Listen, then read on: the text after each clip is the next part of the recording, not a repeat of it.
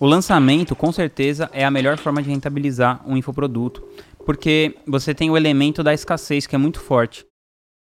Lançamento, dentro desse universo de infoproduto, marketing digital, é você criar uma demanda, você represar uma demanda criar e represar essa demanda e depois você faz uma oferta numa janela muito curta de tempo. Por exemplo, isso que eu estou fazendo agora, eu estou criando conteúdo para me relacionar com a minha audiência, para outras pessoas poderem conhecer o que eu faço e tal, que estão interessadas diretamente nesse assunto de marketing digital e de lançamentos. E aí, eventualmente, alguma hora eu vou fazer uma oferta e quando eu fizer essa oferta é o lançamento. Muita gente tem criado lançamentos autorais. Eu particularmente nunca criei nenhum modelo próprio de lançamento ainda, nem sei se vou criar.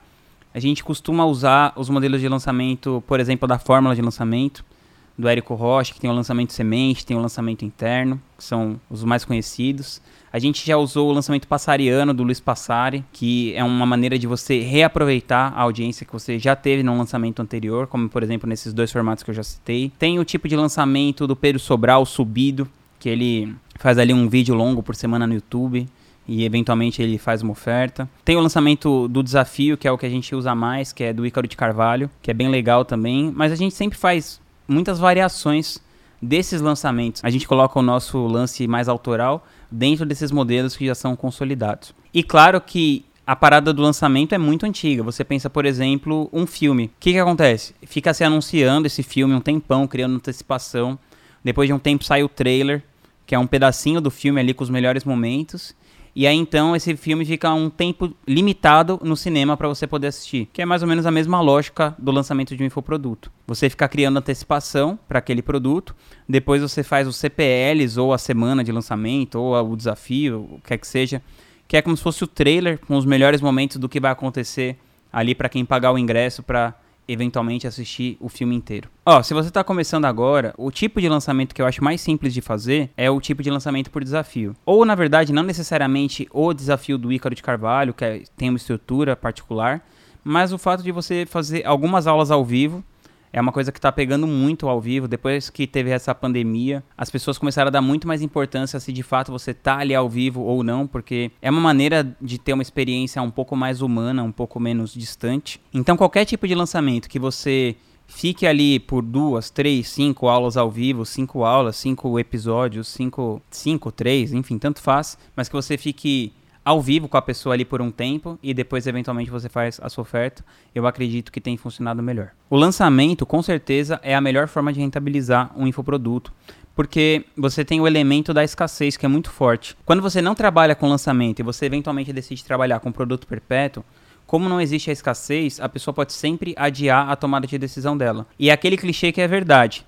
Depois vira nunca. Então acontece muitas vezes de você através do lançamento, forçar a pessoa a tomar uma decisão e por isso a probabilidade de você ter lucro e colocar mais pessoas para comprar o seu produto através de um lançamento é muito maior. Eu vou contar o, o, meu primeiro lançamento que foi o que deu mais certo. A gente já tinha feito alguns testezinhos assim, mas o primeiro lançamento que eu considero de verdade, o nosso primeiro lançamento como empresa, foi o lançamento do Gustavo Cerbasi em setembro de 2016. Então a gente não tinha experiência nenhuma com o lançamento assim, ou na verdade tinha pouca experiência, né? Não vou falar nenhuma, mas tinha pouca experiência. A gente se juntou ali, eu tinha conseguido um investidor para a empresa e tal. A gente investiu mais ou menos uns 200 mil reais e faturou 2,8 milhões.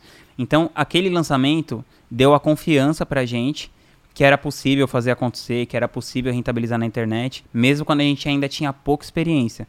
O que é muito diferente hoje, que o mercado é muito mais profissional, porém tem muito mais recursos hoje do que tinha naquela época, muito mais acesso à informação, muito mais possibilidade de você trilhar um caminho já conhecido do que tinha naquele momento. Eu acredito que o que fez aquele lançamento dar certo, a marca do Gustavo era muito forte e continua sendo, então ele tinha uma demanda reprimida muito grande, ele já tinha escrito muitos livros, vendido milhões de livros.